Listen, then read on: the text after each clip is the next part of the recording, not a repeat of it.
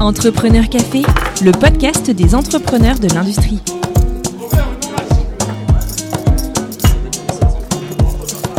Bonjour et bienvenue dans le tout premier épisode de Entrepreneur Café. Moi, c'est Xavier Riquet, je suis un des créateurs du podcast et pour commencer cette saison, je suis très heureux de vous présenter Kelly Chouk, dirigeant et repreneur de la PME JM Concept, fabricant de conditionneurs de signaux pour l'industrie, qui équipe des installations dans le monde entier, de la plus grande station d'épuration du monde à Abu Dhabi, jusqu'au plus grand barrage de la planète, les Trois Gorges en Chine. Kelly a grandi en Tunisie, est devenu ingénieur en Allemagne, puis, accrochez-vous, car il n'a pas arrêté de voyager, pliant littéralement bagage pour de nouveaux horizons tous les deux ans. Ainsi, Kelly nous parle des expériences terrain, puis de dirigeant pour Schlumberger en Libye, au Gabon, en Italie, en Angola, en France, en Tunisie, au Soudan, en Algérie et enfin en Malaisie. Il revient aussi avec émotion et lucidité sur sa dernier mois au Soudan, en pleine guerre, pour enfin nous embarquer avec lui à la découverte de sa nouvelle vie, celle de repreneur dirigeant d'entreprise, nous livrant ainsi de précieux conseils sur les pièges à éviter dans le processus de reprise. J'ai pris énormément de plaisir à discuter avec Kélil et je suis très heureux de vous livrer cet échange. Avant de lancer l'épisode, sachez-le, le podcast a besoin de vous. Retrouvez-nous sur Twitter, LinkedIn et Instagram pour discuter de ce tout premier épisode. Vos retours nous sont précieux. Allez, sans plus tarder, voici ma rencontre avec Kelly Chouk. Bonne écoute Bonjour Kélil, merci de nous recevoir chez toi dans la banlieue de Lyon chez JM Concept. Pour commencer, ma première question, ça serait est-ce que tu pourrais nous, nous pitcher en, quelques mots bah, Qu'est-ce qu'est JM Concept Qu'est-ce que vous faites comme, comme activité? Bien, Bienvenue chez nous, Xavier. JM Concept est une, euh, petite euh, entreprise, euh, ce qu'on appelle PME ou PMI industrielle, donc qui fabrique des conditionneurs de signaux pour l'industrie. Alors c'est quoi un conditionneur de signal? C'est tout simplement, on prend un signal qui vient d'un capteur lambda, qu'on connecte vers un, ordinateur, un système de, de, de, contrôle, un PLC, qui sont des automates programmables pour gérer une fonction. C'est-à-dire, on fait le lien entre le capteur et l'actionneur qui va gérer ce processus. Un exemple, euh, on va connecter par exemple des euh, capteurs d'extensiomètre qui vont mesurer le déplacement d'une faille sur un barrage, par exemple. Et, et ce déplacement-là ben, va être communiqué de façon constante à, au de contrôle, au contrôle, etc. JM Concept donc fabrique ces conditionneurs de signaux. On a quelques références intéressantes parce qu'on est installé sur, euh, comme sur le barrage des Trois Gorges, euh, qui est le plus grand barrage du monde euh, en Chine, mais euh, aussi dans, la plus grande station de désalinisation du monde, qui est Abu Dhabi. Mais aussi sur des euh, sur euh, sur pas mal de stations de traitement d'eau et de euh, en France comme sur pas mal de barrages en France sur les voies navigables françaises etc pour mesurer et convertir ces signaux de mesure de façon fiable et, et économique. D'accord. Donc votre principale activité c'est dans le secteur de l'eau principale activité, c'est dans le secteur de l'eau, mais on est dans le secteur de l'automatisme en général. Là où il y a un automatisme à faire, que ce soit dans l'hydraulique, dans l'eau ou dans des dans des usines de, de transformation, euh, on est présent. On y reviendra un peu plus tard euh, sur, sur ce que vous faites. Je sais pas, à part si tu veux rajouter quelque chose. Non, simplement pour dire que on est une PMI de 14 personnes. Euh, on fait un chiffre d'affaires de près de 2 millions d'euros euh, par an. Euh, voilà, on vend 20 000 à 30 000 de nos appareils par an dans, dans le monde entier, euh, près de 30% à l'export. D'accord. Euh, dans la première destination est la Chine. On nous achète beaucoup en Chine pour équiper leurs barrages. Voilà. Maintenant, ce qui m'intéresserait de savoir, c'est un peu ton, ton parcours. Euh, Qu'est-ce qui t'a amené euh, à reprendre GM Concept il y a deux ans Parce que donc tu as repris l'entreprise euh, il y a deux ans, en 2018, si je me trompe pas. Donc, euh, d'où tu viens euh, Qu'est-ce que tu as fait avant de, de devenir euh, dirigeant d'entreprise? Je suis né en Tunisie, donc je suis tunisien d'origine. J'ai fait mes études primaires et secondaires en Tunisie, donc j'ai eu mon bac en Tunisie. Et puis après, c'est posé la question quelle formation je, je voulais faire? J'avais pris le bac assez tôt, et donc je voulais profiter pour euh, faire une petite année sabbatique euh, où j'apprenais euh, de l'allemand. Donc je suis parti en Allemagne pour faire un an d'allemand ça m'a plu et je suis resté donc en Allemagne pendant pendant cinq autres années pour faire un diplôme d'ingénieur en Allemagne. Dans quel secteur d'ingénieur Est-ce qu'il y avait un, secteur spécifique Tout à fait. C'est un, un, ingénieur électrotechnique. Donc euh, j'étais euh, j'étais dans la ville de Siemens. Donc euh, je voulais faire de l'électronique. Une petite anecdote, c'est que lorsque je voulais faire des études d'informatique avant, mon père me disait à l'époque en 87 que ce qui était des jobs d'informatique, euh, ça saturait déjà, n'y avait plus, plus besoin, euh, tous les ordinateurs étaient, toutes les administrations étaient équipées d'ordinateurs. C'était plus euh, à la mode aujourd'hui, et, donc je suis parti faire de l'électronique, qui était mon deuxième, mon deuxième dada. Donc, et donc j'ai fait ça près de Siemens parce que je, voulais rentrer dans cette boîte-là, et j'ai fait au fait mes stages de mes stages d'études chez Siemens. Et, euh, et au fait, avant de, finir mon projet de fin d'études, euh, je suis allé sur une foire de, recrutement où j'ai rencontré euh, des recruteurs de Schlumberger qui m'avaient parlé un petit peu de, ce qu'ils faisaient, etc. et que mon profil les intéressait. Et, euh, et donc j'ai décidé que c'était euh, peut-être une, bonne idée de, rentrer dans cette boîte-là. Est-ce que tu peux rappeler pour les gens qui connaissent pas forcément bah, ce que fait Schlumberger? Ouais. Schlumberger, c'est le, c'est une compagnie française d'origine qui est euh, cotée à, euh, aux US, mais qui est la première boîte de services pétroliers dans le monde.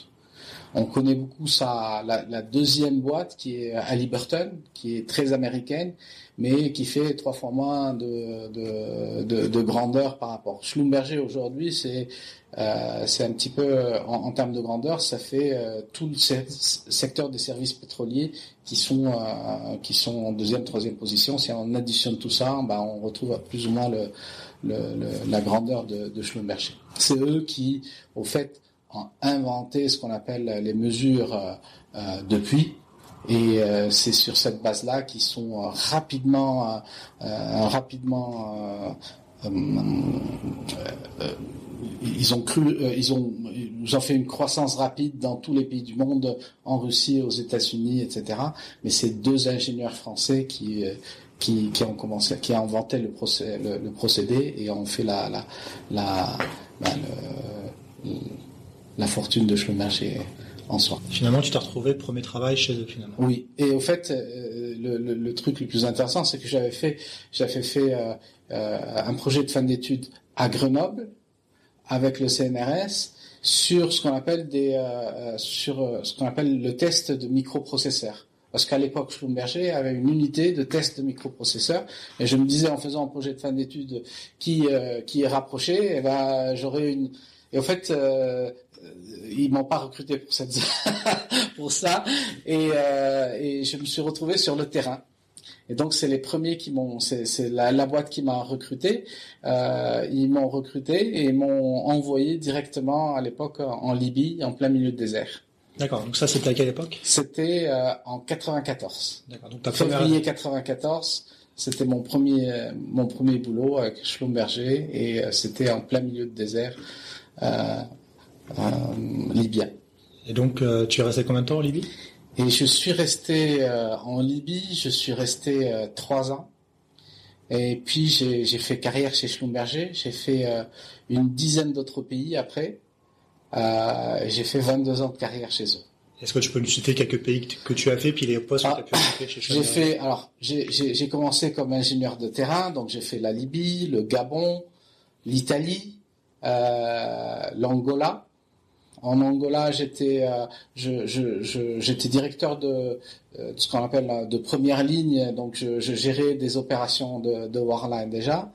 Et puis je suis parti euh, deux ans à Clamart où j'étais directeur technique. Euh, on, fait un petit peu le lien entre ce qui se fait en développement en, chez Schlumberger et le terrain.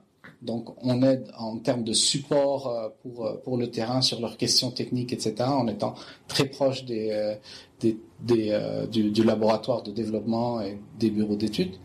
Puis après, je suis parti en Égypte où je dirigeais les, les opérations de ce qu'on appelle Warline en Égypte.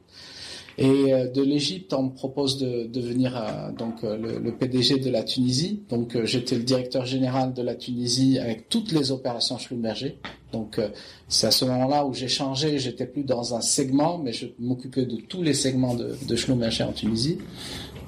Donc c'était une agréable agréable expérience parce que au moment où j'y étais, donc sur les années 2006 à 2008, la Schlumberger Tunisie avait fait six fois plus de, de, revenus en deux ans. Donc euh, on, on, multipliait presque par trois les, les, les revenus euh, qu'on avait. Donc on était parti de 30 millions de dollars de chiffre d'affaires à 180 quand je suis parti. Donc c'était. Euh, Et donc toi, tu étais en charge. J'étais en charge de gérer cette croissance-là, une croissance que j'avais prédit et qui a été. et donc euh, en étant dans mon propre pays d'origine, j'avais donc euh, euh, Schlumberger était passé de 30 à 180 millions d'euros, mais aussi de 100 personnes à 300 personnes et en construisant une base. Donc c'était une année faste, euh, quelques années fastes. Euh, donc tu as dû gérer toute la partie recrutement, etc. Enfin, c'était. Il fallait gérer les opérations, euh, c'est-à-dire il fallait gérer stratégiquement toutes les opérations. On a, j'avais des, des, une équipe importante qui, qui déjà était des professionnels importants et, et qui m'aidait un petit peu dans le, dans, dans, dans, le, dans le rôle de, de tous les jours. Le, point que faisait Schlumberger à l'époque, c'était de donner une chance aux jeunes, parce que j'avais une trentaine d'années, un peu plus d'une trentaine d'années, euh, donner une chance aux jeunes de prendre des, euh, positions de, management important. Euh, le fait que j'étais euh, dans mon propre pays aussi ouvrait quelques quelques quelques possibilités supplémentaires avec les autorités. C'était beaucoup plus facile de comprendre euh, la culture, etc. Mais c'est pas vraiment le. le Est-ce qu'il t'avait mis là-bas pour ça aussi C'est euh, le, le, management de Schlumberger qui avait décidé de, de bouger là-bas. Voilà. Donc euh, je fais deux ans, mais c'est un petit peu comme ça chez Schlumberger. Tous les deux ans, on passe sur un autre sur un autre euh, sur une évolution et l'évolution est faite pour que la personne devienne le, le plus euh, la plus euh,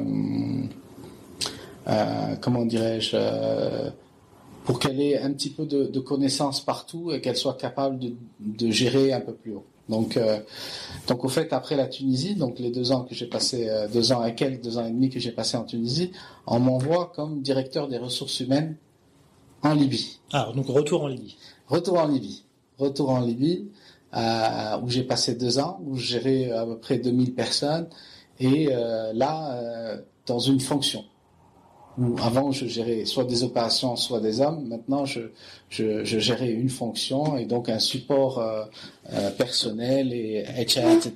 Et c'est une fonction que, que tout le monde croit, euh, du moins l'idée que j'avais que c'était facile, que c'était pas vraiment quelque chose de compliqué, mais c'est une fonction très difficile qui euh, et j'ai appris pas mal de choses, surtout sur euh, sur euh, comment gérer les gens, etc. Évidemment, c'est venu dans une période très difficile où c'était tout juste après la crise 2008 où il fallait gérer pas mal de départs et de et de et de mise à la retraite forcée. Donc ça aussi, ça ça ça construit dans un parcours. donc là, c'est la, la, Libye. Donc c'est entre 2008 et 2011. 2008 et 2010 à peu près.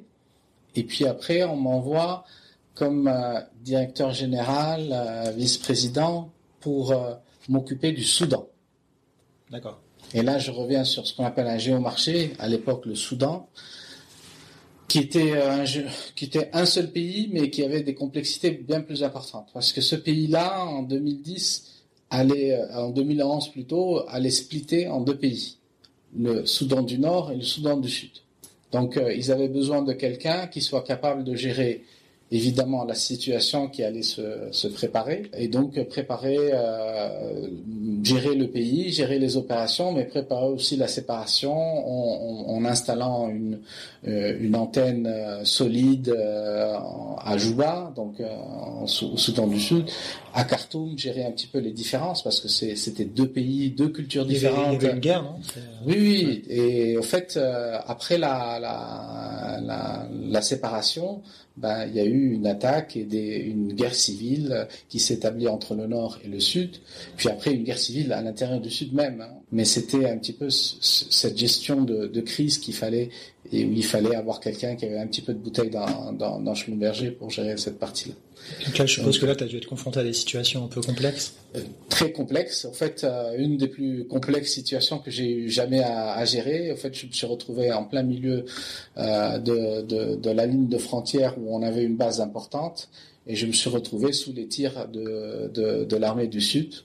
Et donc, euh, et donc j'ai vu, euh, j'ai vu des obus, j'ai vu des tirs de mortier. Euh, on a évacué toute la base. On a heureusement personne n'a été touché. Les obus sont tombés sur la base de, enfin, sur la base de. Pas sur la, la base de Vichlumberger, ils étaient tombés un peu plus plus haut, mais euh, il y a sur un tir de mortier, il y a, il y a des distances. Donc on savait qu'ils étaient à peu près à 300 mètres, mais sur la base on, fuyait, donc on, a, décidé de, fuir la, zone. Donc en fuyant la zone, on devait se diriger vers le, campement militaire qui était ciblé. Et donc à 100 mètres avant d'arriver, j'avais vu cet obus qui tombait sur le char, le char de, des trucs du Nord et toute le, char qui montait dans l'air et, on a dû bifurquer et repartir vers euh, vers le nord où euh, on était déjà on était très loin de Khartoum mais repartir vers le nord.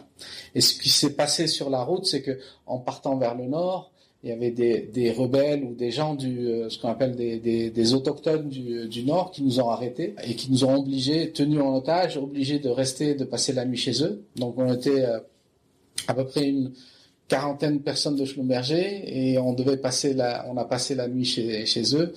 Évidemment, on leur a donné quelques véhicules à nous, donné ou euh, nous ont demandé gentiment quelques Klashnikov, mais euh, mais après ils nous ont libérés au fait, ils nous ont tenus parce qu'ils avaient peur que si on partait et si tout le monde partait, euh, il y aurait plus personne, il n'y aurait pas une réponse de, de, l'armée du Nord et donc on se retrouvait dans des situations compliquées. C'était une expérience assez intéressante. J'avais voulu euh, évacuer mes, euh, mes gars de Schlum à l'époque en faisant arriver deux, deux vols euh, charter pour les accueillir, qu'on n'a pas donné la permission d'atterrir parce que parce que le ministre de la Défense de l'époque euh, pensait que si on partait, ben tout le monde partait, ce qui était vrai aussi d'une certaine façon, étant la première compagnie euh, qui tout le monde regarde un petit peu comment ça se passe.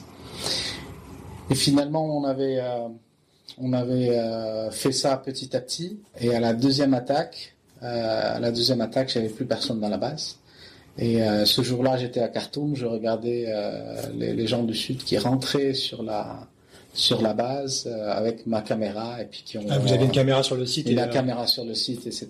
Et on voyait comment bon ils ont pris euh, quartier chez nous.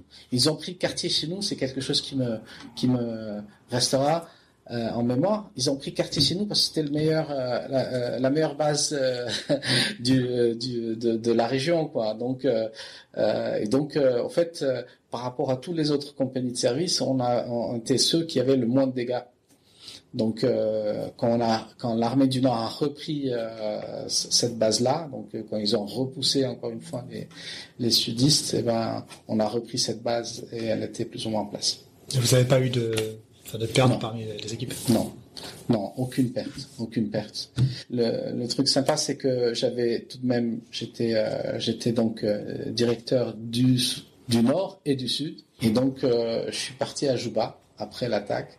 Et j'avais vu, euh, j'ai eu l'occasion de voir le ministre de la Défense, qui euh, ou l'adjoint du ministère de la Défense pour être plus précis, qui euh, qui d'un sourire m'a m'a s'est excusé un petit peu de désagrément qu'il m'avait causé lors de, lors de la dernière fois. Et je garde un, un souvenir des Soudanais qui est merveilleux. C'est c'est en fait un souvenir de tous ceux que j'ai rencontrés sur ces pays qui sont qui sont d'une gentillesse et d'une affabilité euh, et d'une hospitalité incroyable. Donc euh, euh, c'était plutôt une des rencontres avec des, des personnes, des hommes et une expérience de vie, une expérience de vie très importante.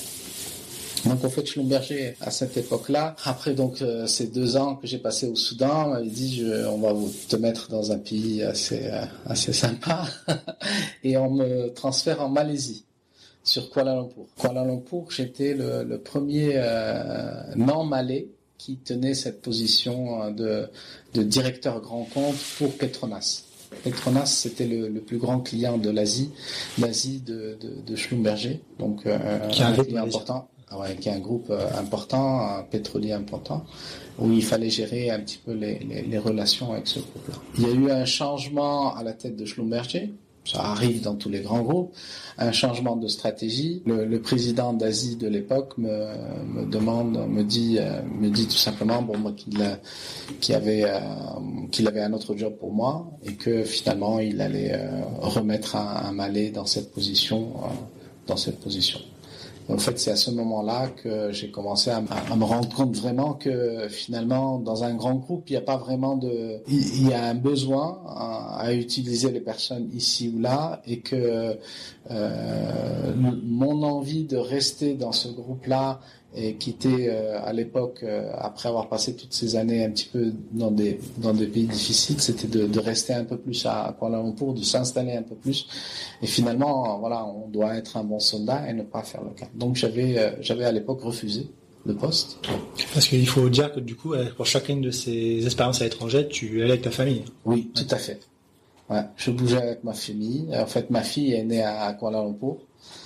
Et, euh, et, euh, et donc, il fallait déménager encore une fois. Et, ça me déplaisait, tout simplement. C'est à ce moment-là que j'ai commencé à former l'idée de faire quelque chose par moi-même d'être euh, ben, de chercher quelque chose comme entrepreneur.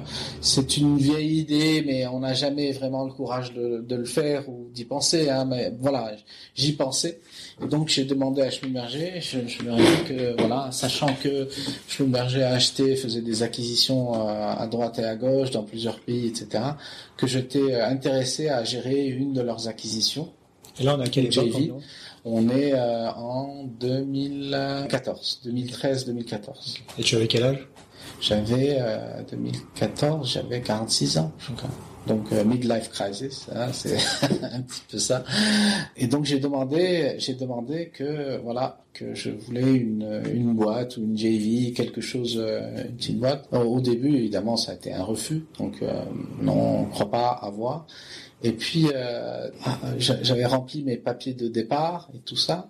Et une journée avant la fin, donc euh, de ce départ-là, on me dit, on a une JV en Algérie. Est-ce que ça t'intéresserait de la gérer? Et évidemment, j'ai dit oui. Et donc, euh, je me retrouve à Alger. Et euh, en 2014, donc en 2014 à Alger, et c'est une JV entre entre une filiale de la Sonatrach et Schlumberger, où Schlumberger avait 51% d'actions. Sonatrach qui est la compagnie pétrolière nationale. Voilà, tout à fait. Et euh, cette filiale de la Sonatrach avait 49% de, de cette euh, JV qui était euh, entre Schlumberger. Et euh, cette JV a été créée il y a 8 ans pour un, un, projet bien, pour plusieurs projets bien spécifiques. Elle n'a jamais, euh, elle n'a jamais fonctionné comme il faut. Alors cette boîte faisait du forage du forage pétrolier. Et cette boîte euh, perdait de l'argent d'année en année. Donc euh, c'était pas un cadeau en soi, mais euh, mais voilà, c'était une opportunité de bien faire. Et au fait, euh, et au fait, la première année, je, suis arrivé à, à, à, sortir des résultats positifs. La deuxième année à sortir des résultats encore plus positifs. Donc c'était c'était fin 2015.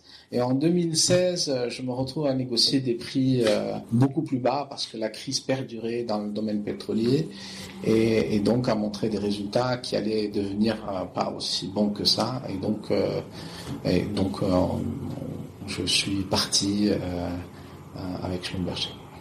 Donc c'était la fin de, de, de, cette aventure de 22 ans avec Schlumberger. Donc tu es parti de chez Schlumberger avant de reprendre Gen Concept. C'est ça. Alors je suis parti de Schlumberger, mais je suis parti avec pas mal de certitudes. Avec Schlumberger, le fait de, de passer d'un pays à l'autre euh, tous les deux ans à peu près, donc euh, j'ai occupé une dizaine de postes euh, chez Schlumberger. Ça permet aussi de s'adapter très rapidement à la culture du pays, s'adapter très rapidement au, au, au personnel, aux personnes, au business lui-même qui est différent. Donc ça, J'étais sûr que si je reprenais une boîte, c'est un petit peu ça l'idée de la reprise, si je reprenais une boîte, je saurais m'adapter rapidement aux problématiques de cette boîte-là. Et puis le fait d'avoir euh, géré une boîte euh, avec Schlumberger qui, euh, qui perdait de l'argent, qu'il fallait gérer d'une autre façon et qui s'est remise à être positive, ça m'a donné encore cette certitude que je pourrais euh, trouver une boîte et euh, même si je comprenais pas tous les aspects techniques euh, de, de, de, de, du métier lui-même, j'ai jamais été foreur et je me suis occupé de, de, de lignes de forage. C'est un petit peu comme ça que ça s'est passé. Donc c'est cette expérience qui m'a consolidé dans ma dans ma dans mon idée de, de reprise. Donc là, en 2016, donc tu quittes, Donc, tu quittes Je Schlumberger. quitte Schlumberger en avril 2016 et comme euh, j'ai à ce moment-là j'avais mis quelques fonds de côté donc euh, que j'avais épargné sur sur les, les, les 22 ans et euh, et je me disais je, voulais une nouvelle aventure une nouvelle aventure mais euh, différente de ce que je vivais avant avant je vivais tous les deux ans en faisant bouger ma, ma famille de partout. Et donc je voulais une aventure où je m'installais quelque part. Et donc euh, euh, le, choix, le choix de la France s'est fait un petit peu dans un choix euh, réfléchi. Je suis tunisien, naturalisé français, donc euh, j'ai les deux nationalités, ça aide beaucoup. Mais il y a des pays aussi qui étaient prêts à, nous accueillir. hein. Donc il y avait le Canada où on pouvait immigrer, il y avait les États-Unis où on pouvait avoir une carte, une carte verte, mais il y avait Singapour, il y avait la Malaisie où on se sentait bien, où il y avait des choses, des choses à faire. Mais culturellement, on reste très proche. Euh, que ce soit la Tunisie ou la France, c'est des pays très proches et qui ont une culture plus ou moins commune sur pas mal de choses, la langue, etc. Et, euh, et donc euh, rapidement, je me suis décidé de, m'installer en France, pas m'installer directement puisque mon épouse travaillait encore en Algérie et on s'est dit bon ben on va rester un petit peu pour voir comment les choses se développent euh, avant de faire le saut et d'aller d'aller que ce soit en France ou en Tunisie. Et donc avant même de lancer quoi que ce soit, j'ai vu qu'il y avait un, il y avait une petite formation avec un site de fusion-acquisition qui s'appelle FUSAC sur le net, une petite formation qui est très intéressante et qui est euh, comment devenir repreneur en trois jours. Donc, euh, au fait, ça, donne euh, une vue globale sur ce qu'il faut pour reprendre une boîte. Et ce reste une formation de trois jours. Il y a d'autres boîtes qui font des formations plus longues, mais ces trois jours-là, ça permet d'avoir une idée de où s'approcher et comment faire les choses. Avril, je pars. Juin, je fais la formation. Et septembre, en fait, je contacte la, chambre de commerce, euh, euh, une des chambres de commerce, de- en particulier celle de Saint-Étienne que j'ai contactée, qui j'ai regardé un petit peu sur toute la région, hein, PACA et euh, Paris et euh, Île-de-France et, et, Rhône-Alpes, un petit peu tout, ce qui toutes les, chambres de commerce. Et et la chambre de commerce de Saint-Étienne avait, nous avait proposé une boîte, euh, une boîte à racheter qui faisait euh, de ce qu'on appelle des, euh, de la mécanique de précision. Donc, euh, Donc t'es septembre, donc tu contactes la chambre de commerce de Saint-Etienne en, leur- en disant que tu, tu souhaiterais reprendre une entreprise et eux te proposent des profils. tout à fait. D'accord. Ils te proposent des profils, des gens qui sont prêts à, à, à céder leur boîte. Et ils nous avaient proposé cette boîte euh, de, de, de mécanique de précision. Quand tu dis nous, c'est parce que Alors, quand je dis nous, c'est au fait, euh, c'est parce que en même temps que je négociais mon départ de, Schlumberger, mon frère qui était euh, le PDG de, Siemens au Maroc négociait son départ. Et donc en août, fin août, je me retrouve avec mon frère. Euh, et, au fait aussi, en même temps, c'était assez une crise, mon beau-frère de Maersk, donc se retrouvent tous les trois en août euh, sur la plage, trois chômeurs qui cherchent un petit peu à se reconvertir. Donc que ce soit pour les trois, que ce soit pour moi, pour mon frère et pour mon beau-frère, on ne voulait plus reprendre euh, un costume cravate et faire un petit peu de, grosse boîte. On avait déjà donné et euh, appris plein de choses, mais voilà, le, temps était passé de, retrouver, donc on voulait aller vers l'entrepreneuriat tous les trois. Et euh, on est parti sur trois idées différentes. Mon beau-frère s'est installé au Canada parce que euh, pour faire du, du commerce. mon frère voulait faire des startups euh, ou créer une start-up ou être euh, ou participer avec d'autres sur une start-up et moi je voulais reprendre. Et quand j'ai retrouvé donc j'ai trouvé cette boîte de, mécanique industrielle, mon frère qui est ingénieur, j'ai demandé de m'accompagner.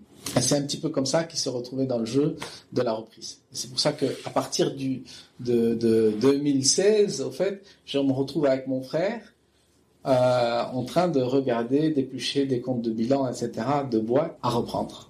Donc là, vous étiez que tous les deux, vous n'étiez pas accompagné par une structure. Non, voilà, on n'était que deux, que deux. On travaillait sur cette boîte-là. Puis évidemment, on est allé sur quelques foires, la foire de l'entrepreneuriat à, Paris, euh, où on a rencontré d'autres boîtes qui à l'époque nous avaient dit attention, euh, attention, si vous travaillez sur une seule boîte, ça risque de ne pas marcher. Il y a plein de, de choses qui se passent et il vaut mieux travailler sur plusieurs dossiers en même temps. Un conseil qu'on n'a pas suivi. Et, euh, et donc, après, euh, après un an et demi, parce qu'il nous fallait, comme euh, mon frère travaillait plutôt euh, en Allemagne, aux États-Unis et au Maroc, donc on n'avait pas de, de contact bancaire en France. Et au fait, il en avait un. Et ce contact bancaire était, était quelqu'un qu'il avait connu euh, un banquier qu'il avait connu au Maroc, qui, euh, qui était en expatriation, qui est revenu en France et qui s'était installé euh, à Saint-Étienne. Et donc, ça, ça nous a donné une porte d'entrée pour le crédit agricole. Et, après, on a dû regarder toutes les banques pour, pour, pour mettre cette somme qu'il fallait pour, pour acheter cette boîte.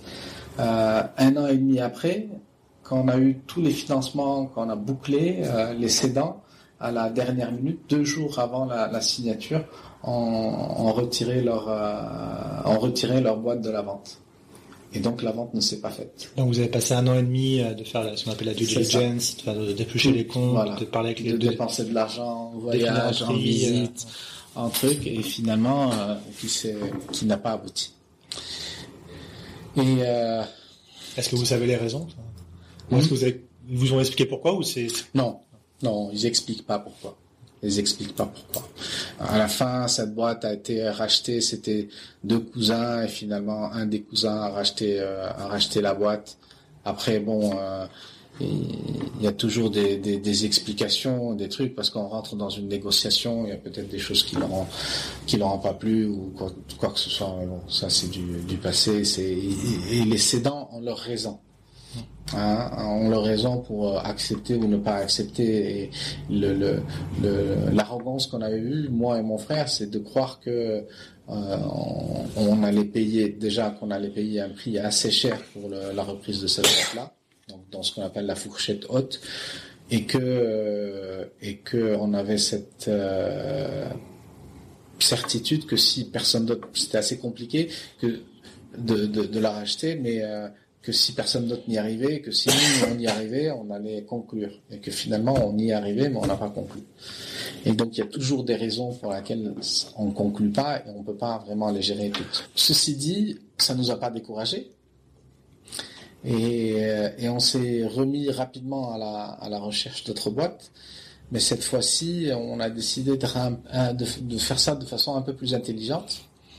Et on a, on avait contacté une boîte avec qui on était déjà pour parler un petit peu euh, par avant, avant de parce qu'on croyait qu'on allait aboutir, que finalement on n'aurait pas besoin d'eux, mais on avait discuté, on a, on, s'est dit si si si ça venait, ben c'est une boîte qui s'appelle Alteo, qui eux euh, se spécialisent dans la recherche de cibles. Et donc eux de la recherche de cibles, de cibles de, de, boîtes à reprendre qui euh, ne sont pas peut-être dans le domaine public, c'est-à-dire qui sont pas prêts à être vendus ou dans le cédant on ne sait même pas s'ils voulaient vendre ou pas. Donc euh, ils ont un concept très simple, euh, ils nous fournissent un, une liste de, de boîtes,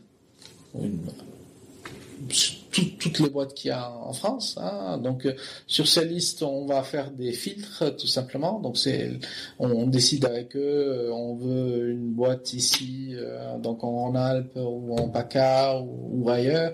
On veut cette, on discute évidemment de la, valeur de la boîte ou ce qu'on serait payé prêt à payer. Donc évidemment, il y a des paramètres sur sur la grandeur qui sont indiqués par le chiffre d'affaires, par d'autres points qui qui, qui donnent une idée. Donc voilà. Donc eux, ils tournent tout ça dans une moulinette, mais c'est une base de données qui qu'on peut acheter ou qui peut être euh, donné par la chambre de commerce ou, ailleurs. Une fois qu'on sort, ils nous sortent une liste de 3000 boîtes. Sur ces 3000 boîtes, ils nous demandent de, d'en sortir 300, 300 euh, boîtes qu'on, voudrait euh, cibler.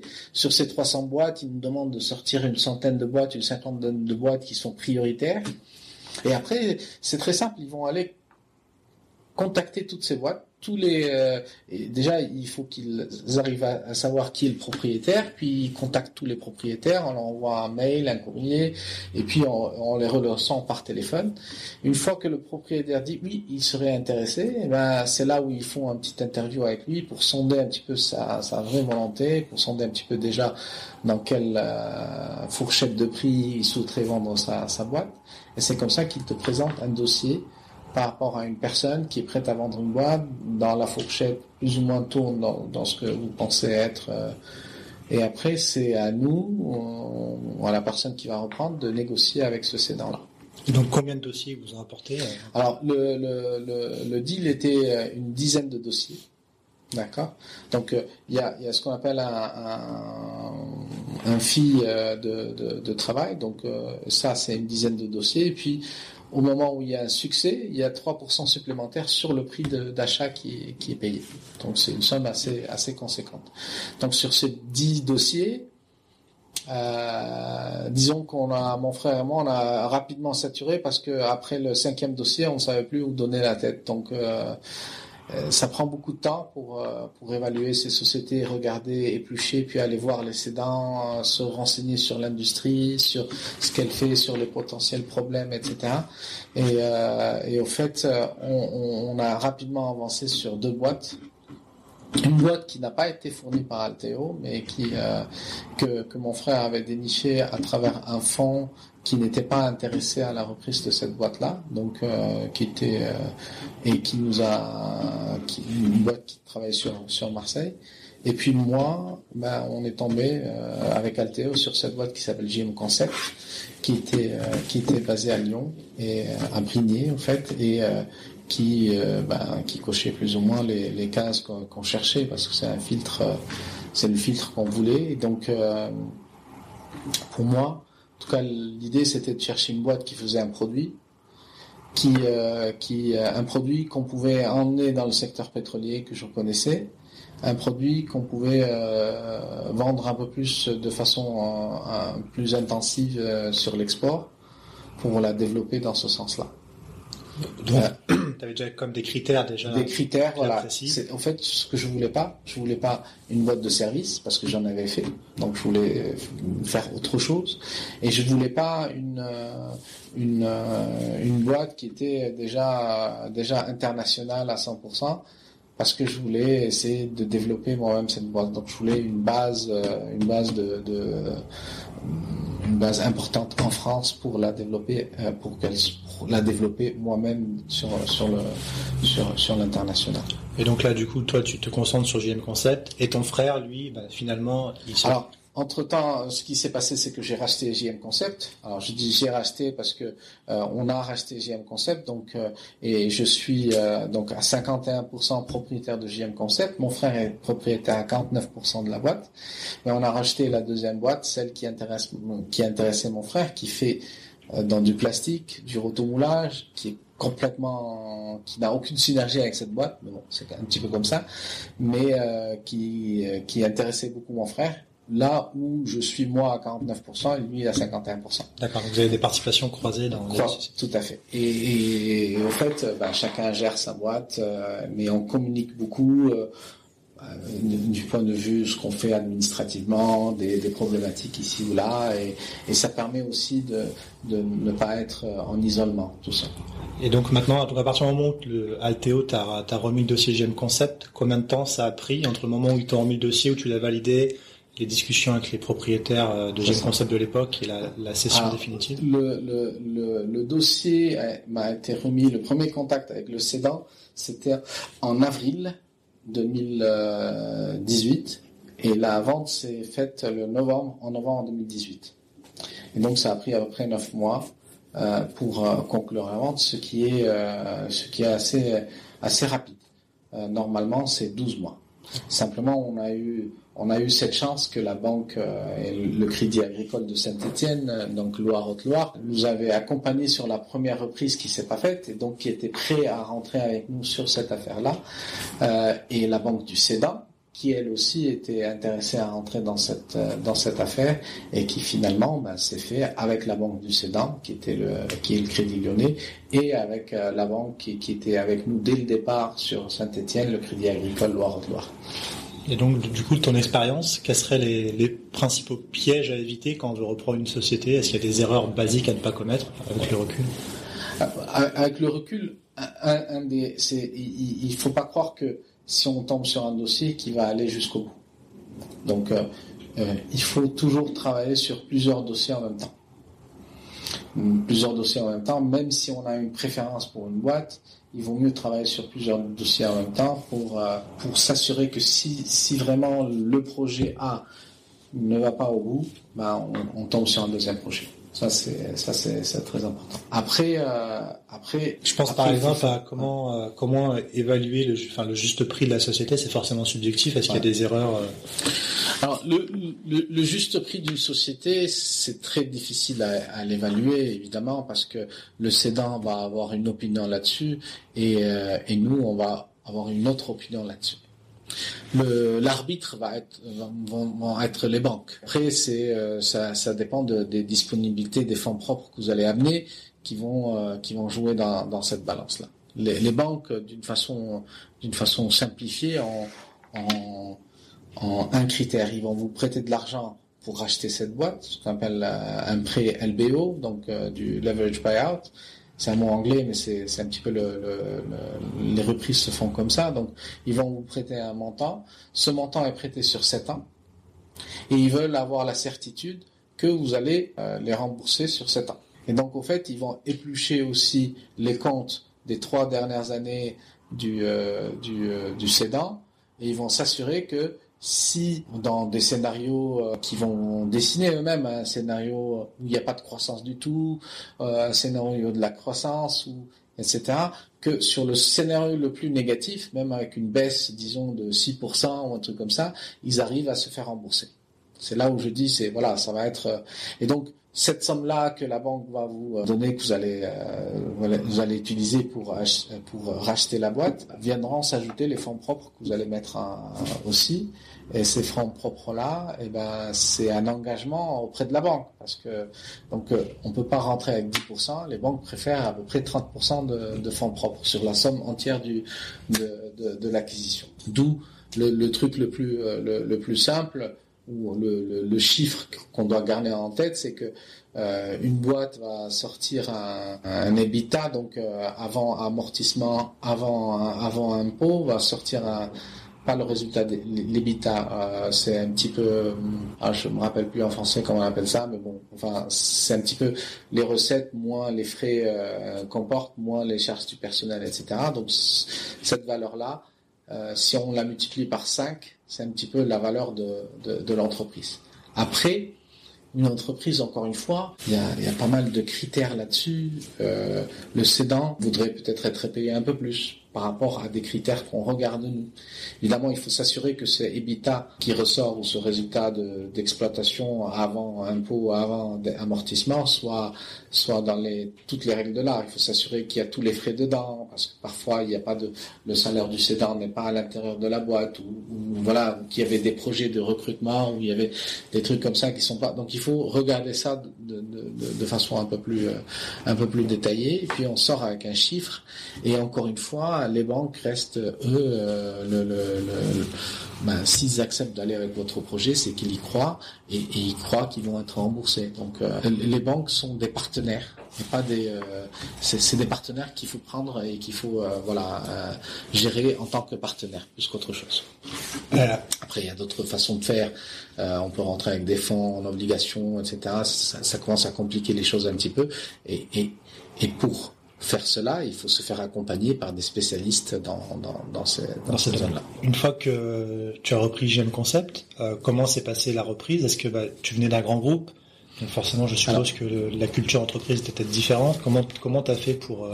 Alors il y a deux, deux, deux choses qui, qui étaient importantes euh, pour moi, c'est que venant d'un grand groupe, on était euh, euh malgré que lorsqu'on est sur euh, une business unit où on gère un pays ou un truc comme ça, on est un petit peu tout seul. Hein, donc, euh, mais on a, on a des gens avec nous, une équipe, euh, des avocats, des, des juristes, des, des, comptables, etc. Et on a cette capacité de prendre le téléphone et d'appeler quelqu'un dans un autre pays et lui demander son expérience, etc. Donc, un, je voulais pas gérer en isolement surtout dans un pays où j'ai peu travaillé, euh, donc euh, comme en France.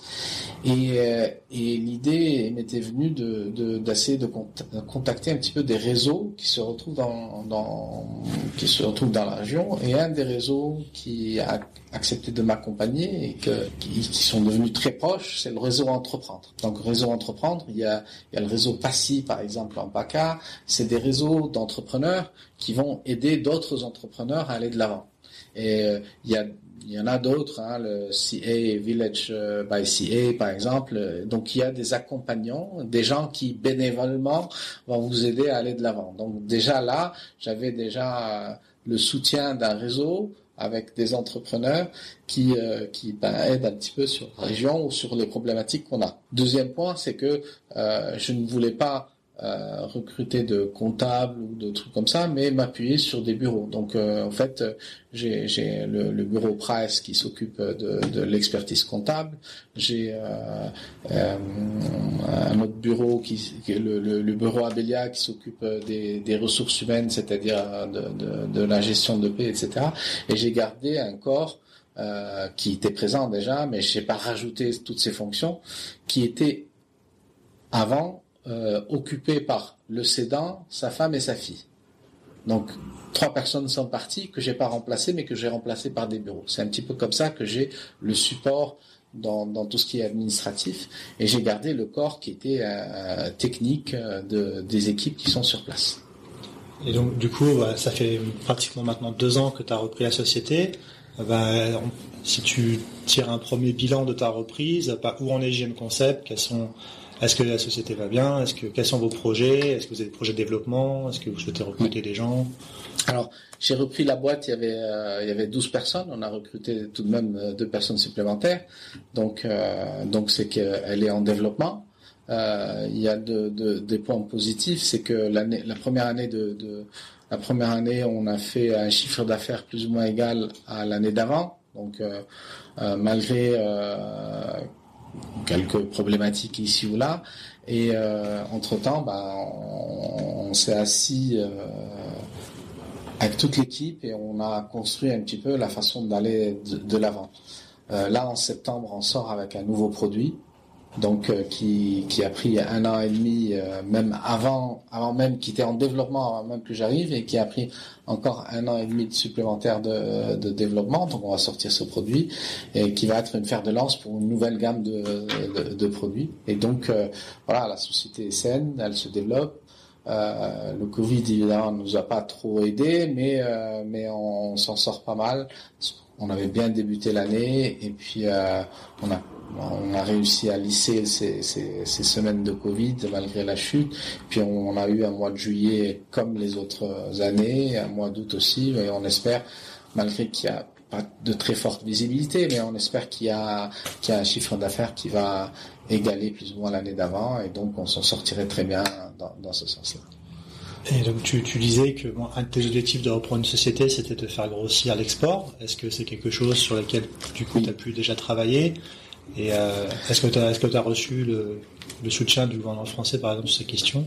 Oui. Alors, euh, dans le projet de rachat, donc même dans la présentation sur les banques, on avait deux, euh, on avait on avait écrit comme le premier objectif, c'est de développer à l'international et les zones qui nous intéressaient, c'était la région du sud-est asiatique, donc Chine et sud-est asiatique, et la région des, des, Grands Lacs ou plutôt Canada et, et États-Unis. Euh, donc pour ce qui est de, de, la Chine, on, a, on avait déjà un distributeur et j'ai fait un petit peu le tour. Euh, euh, j'ai vu le distributeur en Chine, etc. Donc il y avait des, des moyens de développer encore plus et, et de les rassurer parce que quand on reprend une, une, entreprise, euh, on n'est pas sûr que les distributeurs ou les partenaires commerciaux euh, veulent bien travailler avec vous. Donc il fallait les, voir tous, les rassurer euh, et leur dire qu'on veut aller de l'avant et, établir des relations de confiance et, de développement avec eux. Donc ça, c'était le, but de la première année. Sur la première année, on a réussi parce qu'il y avait déjà des bonnes bases. On a réussi à faire l'ISO 9001, donc dans un temps record, ce qui est appréciable. Et ce n'est pas dû à moi, c'est dû à l'équipe, mais il y avait de bonnes bases et euh, on a réussi à avoir ça. Donc, avec ces composants ISO, le fait de rassurer les distributeurs, déjà, ça, ça, ça nous a permis de, dire bon, on est encore là. On l'a vu dans une augmentation du revenu ou du chiffre d'affaires vers l'export. Donc on est passé de 20% à 30% maintenant, euh, surtout avec une augmentation du chiffre d'affaires pour la Chine, ce qui est de bon augure pour, euh, pour le reste. Euh, la France, malheureusement, bon, elle a baissé un petit peu, mais on espère que ça, ça, ça reprendra. Donc c'est pour ça qu'il y avait le chiffre d'affaires global n'a pas trop changé, mais on voit une, une, augmentation à, et le deuxième projet où on n'avait pas de représentation, ni de partenaires distributeurs, ni de partenaires en général, c'était sur le Canada et les États-Unis. Et euh, la première idée pour l'approche culturelle aussi, parce qu'on est proche, euh, on partage les mêmes langues, c'était d'aller sur le Canada et puis d'essayer de développer le Canada puis les États-Unis. Et euh, pour cela, il y a des prêts, ce qu'on appelle ou des assurances, l'assurance prospection de la BPI, qui aident à à aller dans un pays, faire de la prospection et faire du chiffre d'affaires. On rembourse après l'assurance par le chiffre d'affaires qu'on fait après un certain nombre d'années. Donc, y a, y a on, donc on nous fait avancer nos dépenses et euh, on ne rembourse qu'à partir de la quatrième année quand bah, quand le, le, le truc s'est mis en marche. La problématique du Covid a fait que malheureusement depuis euh, depuis janvier ma dernière visite au Canada, bah, on, a dû euh, mettre un petit peu, euh, on n'a pas pu faire grand chose parce qu'on n'a pas le contact, on n'arrive pas à aller voir les clients et les potentiels distributeurs, mais la BPI devrait m'accorder ce qu'on appelle un, une année de franchise supplémentaire pour pouvoir continuer après. Donc euh, voilà, on va reprendre, le, je vais reprendre mon bâton de pèlerin et aller un petit peu vers, vers ces compagnies canadiennes et, américaines et essayer de pousser un petit peu vers, vers l'export un produit qui se vend très bien en France et qui se vendrait aussi, qui se vend très bien en Chine et qui a aucune raison pour laquelle il ne se vendrait pas bien euh, au Canada, aux États-Unis un produit qui, je le rappelle, est, conçu, fabriqué euh, ici à Brigné, donc entièrement français. On dirait un produit magnifique, un produit qui euh, qui, euh, qui techniquement tient très bien la route. en fait, nos clients, la première des choses qu'ils ont à, à, l'esprit quand on leur demande un petit peu de GM Concept, c'est la solidité, la fiabilité de ces produits-là. Vous n'êtes pas dans le plus grand barrage au monde en Chine pour rien. Pour rien aussi, voilà, tout à fait. Euh, on arrive à la fin de l'entretien. Euh, la dernière question que j'aimerais te poser, c'est euh, si tu avais un, conseil à quelqu'un qui, aurait envie de reprendre une société, par, par, où il, par il, pourrait commencer? Alors, je, dirais, pour quelqu'un qui voudrait reprendre une société, je conseillerais fortement de prendre une formation avant et de se faire accompagner. Hein, ça reste tout de même un, métier, des gens qui sont rompus à toutes les problématiques qu'il faut contacter et, euh, euh, euh, aller de l'avant avec eux. Hein, l'exemple que je vous ai donné, FUSA qui fait une formation de trois jours, mais Alteo, la boîte qu'on a utilisée pour retrouver ces boîtes, fait une formation d'une quinzaine de jours pour, vraiment couvrir tous ces aspects-là. Et puis, il, faut savoir quelque chose, c'est un parcours qui va prendre une, deux, trois ans. Euh, il nous a fallu depuis avril où j'ai commencé à, où je suis parti de Schlumberger jusqu'à novembre 2018, c'est à peu près deux ans et demi. Donc c'est deux ans et demi euh, sans revenu. Donc euh, il faut se préparer à ça aussi. Et il faut avoir la, la, la passion euh, pour ce qu'on veut faire ou ce qu'on veut avancer de l'avant. Merci beaucoup, euh, pour ton temps. Merci. Merci à toi, Xavier. Et puis j'espère que je pourrai d'autres à aller dans l'entrepreneuriat. Voilà. Merci.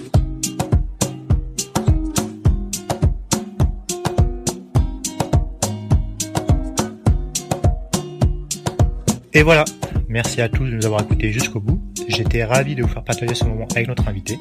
N'hésitez pas à nous soutenir et laisser vos commentaires sur nos réseaux sociaux LinkedIn, Twitter et Instagram, ou bien encore nous laisser 5 étoiles et un avis sur Apple Podcast.